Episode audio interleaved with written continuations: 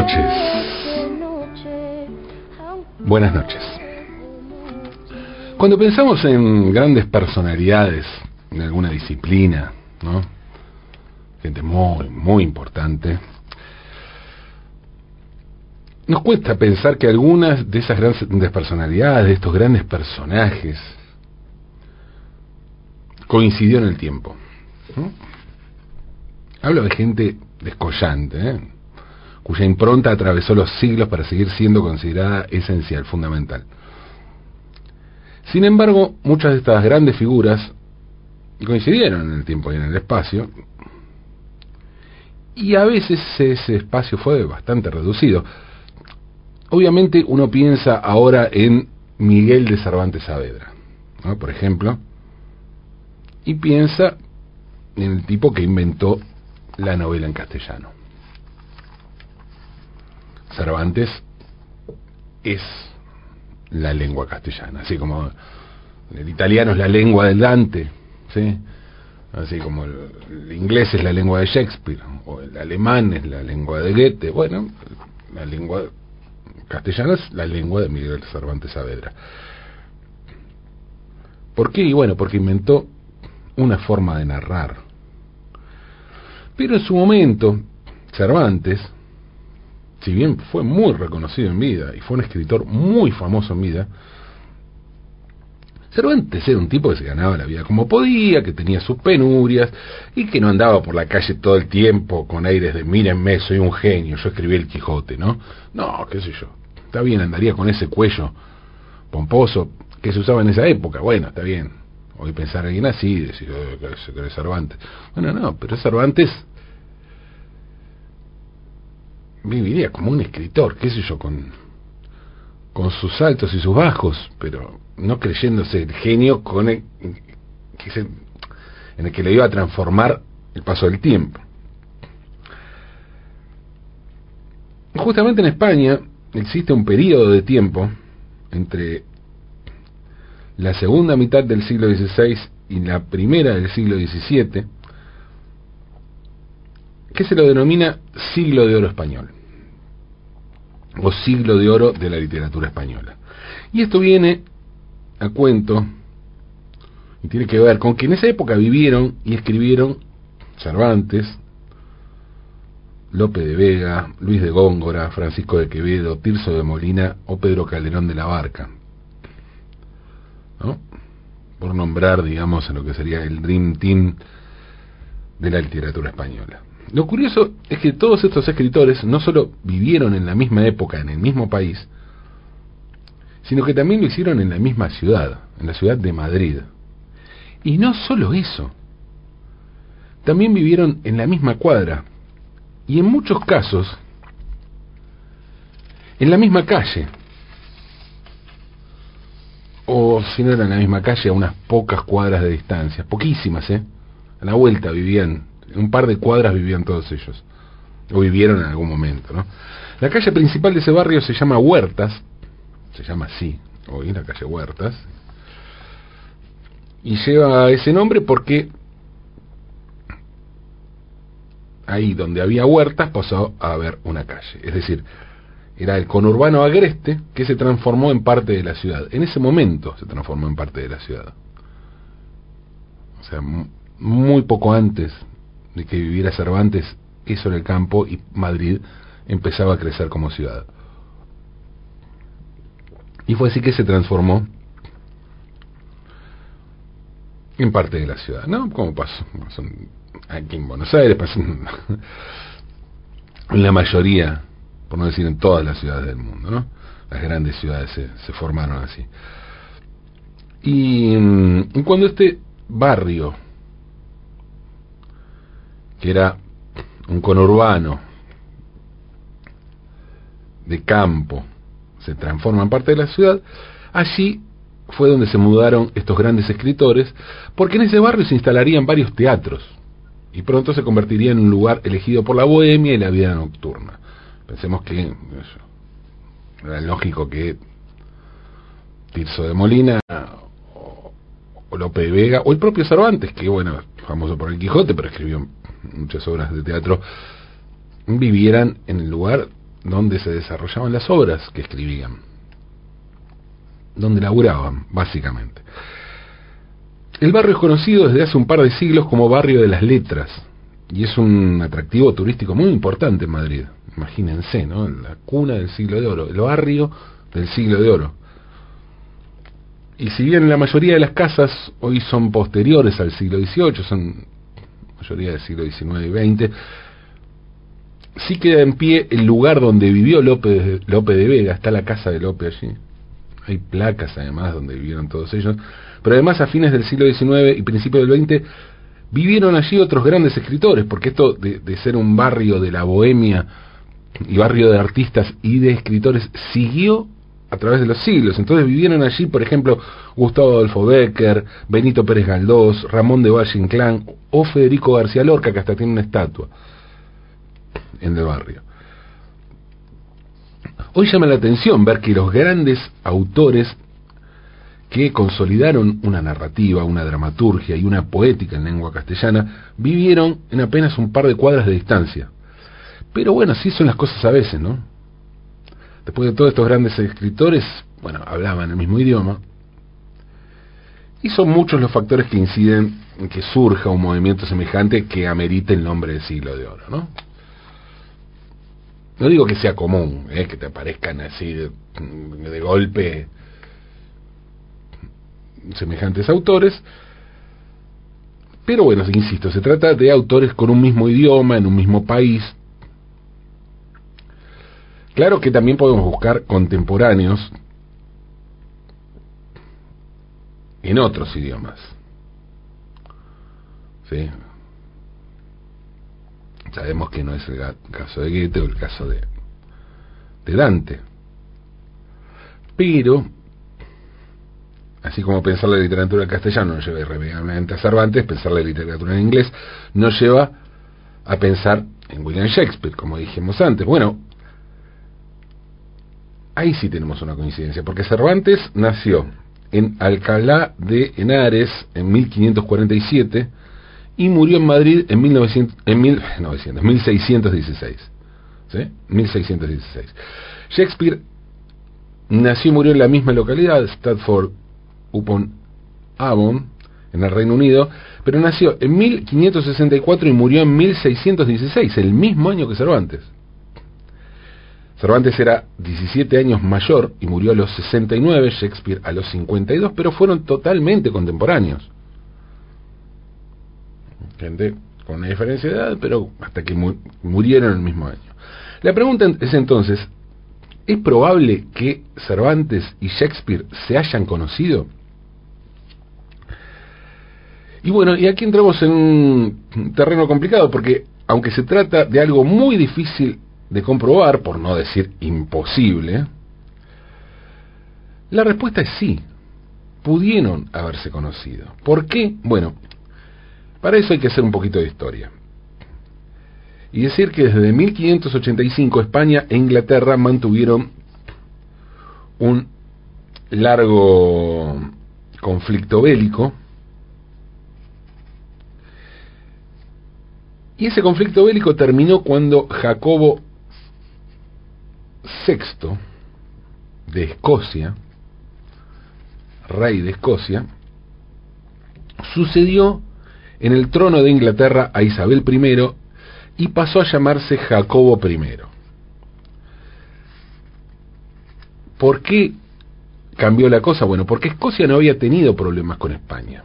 El problema lo había tenido Inglaterra. Entonces el nuevo rey no encontró razones para prolongar más la guerra, de modo que el 28 de agosto de 1604 se firmó en la Somerset House el Tratado de Londres.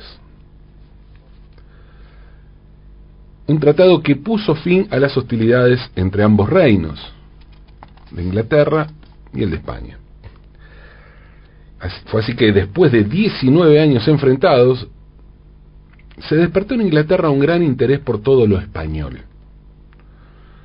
Así que en 1605, como parte del plan de acercamiento de ambas culturas, una comitiva de la corte inglesa visitó España, acompañada por representantes de lo mejor de la cultura, de su cultura, de la cultura inglesa, para la celebración de un festival cultural en la ciudad española de Valladolid. ¿Por qué en Valladolid? Porque, bueno, desde entonces, eh, en ese momento, allí estaba radicada la corte del rey Felipe III. Bajo el reinado de Jacobo I, la compañía de teatro de William Shakespeare pasó a llamarse The King's Men, los hombres del rey, por encontrarse bajo su mecenazgo a partir de mayo de 1603. Es por ese motivo que no sería extraño que en esa comitiva enviada a Valladolid haya viajado alguno o varios de estos hombres del rey como personalidades de las artes inglesas. Imagínense, ¿no? En un encuentro semejante, donde cada rey pretende mostrar lo mejor de las artes de su país, y bueno, The Kingsmen era la compañía, como su nombre lo indica, del rey. El candidato ideal hubiera sido el propio Shakespeare, que era autor de muchas de las obras y además era el principal accionista de la compañía. Y aquí, claro, tenemos que entrar en un terreno de las conjeturas y analizar varios factores, porque no existe ningún registro que indique que Shakespeare haya viajado. Y mm, lo cierto es que sí se sabe, y de esto sí hay registro, es que para esa época, en Valladolid vivía don Miguel de Cervantes Saavedra. ¿Por qué se mudó Cervantes a Valladolid? Bueno, porque hacia allí fui del rey. Felipe III se trasladó con su corte real a Valladolid en 1601 y con ello se fue de Madrid gran parte de los nobles, de los nobles y artistas del momento. No era un Kingman Cervantes, pero más o menos. Un tipo con mucho renombre y era un artista que también tenía el apoyo de su rey. Entonces, cuando el rey trasladó la corte a Valladolid, allá fue Cervantes. Cervantes fijó su residencia en Valladolid entre 1604 y 1606 en una casa encima de una taberna a las afueras de la ciudad en, que quedaba en el número 9 de la calle del Rastro Nuevo de los Carneros. Se sabe que en esa ciudad Cervantes escribió el prólogo de las aventuras del ingenioso hidalgo Don Quijote de la Mancha, y hay registro de que el 20 de julio de 1604 se solicitó allí también la licencia para la impresión de la que sería luego la obra maestra de la literatura española y en castellano. Se supone que en Valladolid Cervantes escribió también varias de sus novelas ejemplares. Y, y fue allí justamente a la ciudad donde se sabe que vivía Cervantes, donde llegó esta comitiva de la corte inglesa con representantes de la cultura inglesa para participar de un festival que iba a coronar el acuerdo de paz que se había firmado recientemente. Si fue Shakespeare a Valladolid, bueno, se supone que el encuentro con Cervantes resultaría inevitable, ya que en Ingenioso Hidalgo, Don Quijote de la Mancha estaba entonces siendo reeditado y era el éxito del momento de la literatura cuando hablamos de literatura estamos hablando de que no había más que literatura, teatro, ópera, ¿no? no había ninguna serie, ninguna por el estilo. Bueno, un éxito arrollador. Em, con lo cual se supone que la corona española seguramente habría querido mostrar a una de sus joyas, ¿no? A sus ex enemigos. Y es con esta base de este supuesto posible encuentro que Anthony Vargas escribió un relato que se llama Encuentro en Valladolid, en el que Shakespeare y Cervantes son presentados en la ficción por el traductor que el rey español puso a disposición de la compañía inglesa. Según este relato de Vargas, Cervantes los invita a su casa y se genera una discusión acerca de la profundidad de las obras de ambos. Se ponen a discutir de literatura. Y bueno, sí, lógico, que ellos pensar un encuentro entre Cervantes y Shakespeare, y sí, lógico que en algún momento van a decir algo de literatura. ¿no? Y bueno, hacia ahí va eh, el, el relato, el relato de Anthony Vargas. Eh, según este relato, Cervantes sostiene que las producciones inglesas son menores porque el pueblo inglés no ha vivido el sufrimiento que sí tuvieron los españoles y, y plantea también que al ser la tragedia tan humana es la comedia el género divino. Esto le hace decir Anthony Vargas a Miguel de Cervantes Saavedra en ese supuesto encuentro con William Shakespeare. Eh, y allí Shakespeare, según este relato, eh, siente un poco menospreciado por Cervantes y por el traductor, y bueno, le trata de mostrar que su arte puede estar a la altura del Quijote. Todo eso según el relato de Anthony Vargas. Fuera de la ficción, insisto, no existe ningún registro de semejante encuentro que podría haber ocurrido y es probable. Pero también hay que decir que el hecho de que no haya registro puede ser tomado como prueba de lo contrario, ¿no? Porque Sí, bueno, está bien. Hoy Cervantes y Shakespeare son los máximos exponentes de las lenguas en las que escribieron sus obras, pero ya eran en vida autores famosísimos, como les decía. Los dos. Los dos eran autores muy, muy famosos. Y justamente esa fama, ese renombre que, que tenían en sus respectivos reinos, hace que un encuentro, inclusive en aquella época, entre estos dos personajes, es muy difícil que se pueda, que alguien se le haya pasado por alto.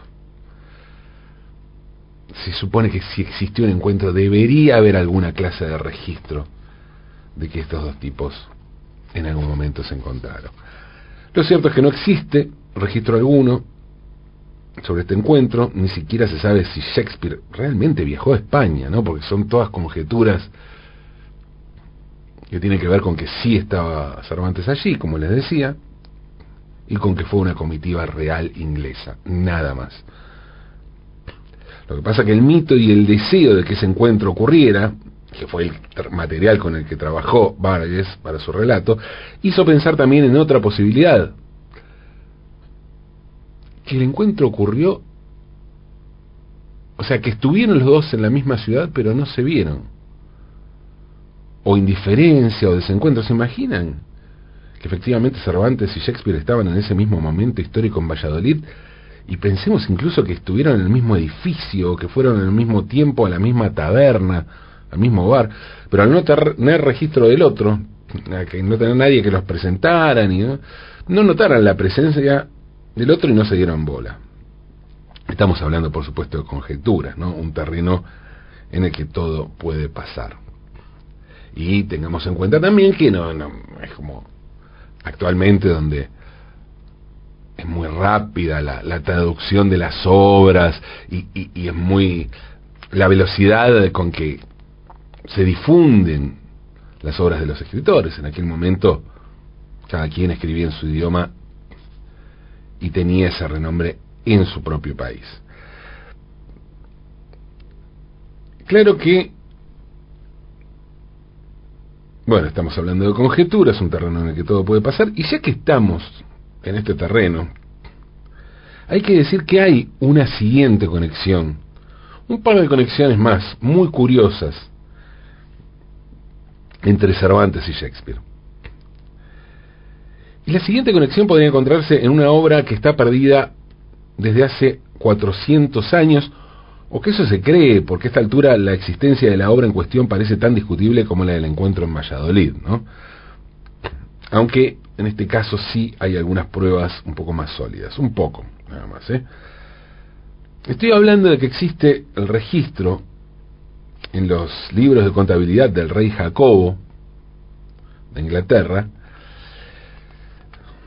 registros de que los King's Men, la compañía de teatro de Shakespeare, fueron remunerados, les pagaron en mayo de 1613 por la representación de varias obras teatrales, entre las cuales figura una titulada La historia de Cardenio o Cardena.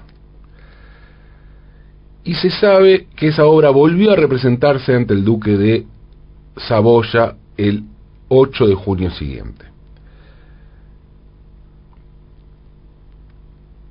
¿Quién es Cardenio? El protagonista de esta obra de los Kings, que, o que representaron los Kingsmen. Bueno, este nombre, Cardenio, alude a un personaje y una historia que forma parte de la primera parte parte de la primera parte, forma parte de, sí, del ingenioso algo Don Quijote de la Mancha, en el que su protagonista y su compañero Sancho Panza se encuentran con un joven llamado Cardenio, que desquiciado de amor se exilió en lo profundo de la Sierra Morena, que es la frontera entre La Mancha y Andalucía, y les cuenta una historia, bueno, su historia de, locura y de amor. Bueno, en 1612 se publicó la versión en inglés del Quijote traducida por Thomas Shelton, con la que una obra inglesa bien pudiera haber tomado este relato de la obra de Cervantes como tema. Aunque Tampoco se sabe si la obra sobre Cardenio realmente existió, y mucho menos se sabe si fue William Shakespeare en realidad su autor, porque mm,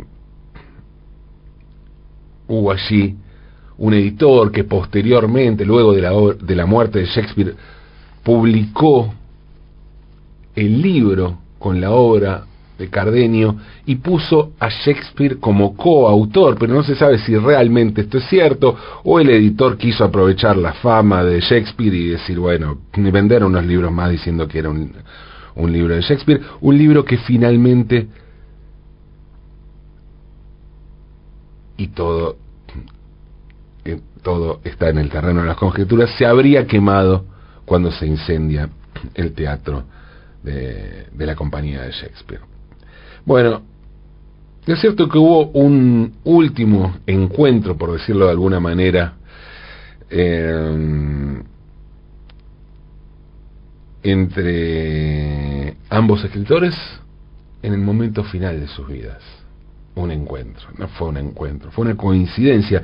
Y tiene que ver con que Cervantes y Shakespeare, como les decía, murieron en el mismo año, pero no solo murieron en el mismo año en 1616, sino que también murieron el mismo día, el 23 de abril de 1616. Un dato que impresiona, ¿no? Digo, dato del azar o no, cada quien interpretará esto como quiera, pero digo, es un momento literario fuerte pensar que Cervantes y que Shakespeare murieron el mismo día del mismo año. Em, ¿no? Estamos hablando de estas dos personalidades, de estos dos artistas geniales. Bueno, em, uno de los que llamó la atención sobre este hecho fue el poeta francés Victor Hugo, que al final de su obra William Shakespeare escribió lo siguiente, hablando obviamente de Shakespeare, Murió el 23, el 23 de abril, tenía 52 años, justos, pues había nacido el 23 de abril de 1564, el día de su cumpleaños, ¿no? Bueno, ese mismo día, 23 de abril de 1616, dice Víctor Hugo, murió Cervantes, genio de la misma altura. Sin embargo, aquí también el encuentro de fechas no es tal. Más allá de que lo que dice Víctor Hugo es cierto. Porque si bien ambos murieron en la misma fecha, en realidad no murieron el mismo día. ¿Cómo es eso? Bueno, resulta que España, católica y leal al Papa, ya usaba el calendario gregoriano. Esto era que se implementó en 1582, establecido por el Papa Gregorio XIII. Mientras que en Inglaterra todavía regía el calendario anterior, el, calendario juliano, que siguió vigente hasta 1752, por lo que Shakespeare murió en realidad, si cambiamos el calendario, murió el 3 de mayo, ¿no? según el calendario gregoriano, el, calendario que usamos actualmente. O sea que murió 10 días después que Cervantes. Además, según algunos historiadores, Cervantes murió en realidad el 22 de abril, pero su muerte fue recién notada, anotada al día siguiente y registrada con esa fecha. Bueno, detalles que no impiden la analogía y mucho menos la posibilidad de transformar esta coincidencia en material literario. ¿no? Que mejor que eso, estamos hablando de Cervantes y de Shakespeare. Algunas coincidencias que no hacen más que alimentar un mito, un choque de potencias, un encuentro literario único. Un mito que merecería ser cierto de tan literario. Por eso, ante esta duda, eh, ante esta duda, yo elijo creer. Creer en el encuentro entre Cervantes y Shakespeare en Valladolid, en la corte, y luego en una taberna, en un bar, compartiendo un vino, charlando a través de un traductor, midiéndose, copiándose ideas, tomando nota mental, plagiándose, midiéndose quién tiene la pluma más grande. Después de todo, es solo literatura es solo literatura y nos encanta. Disfrutemos, aunque es de noche.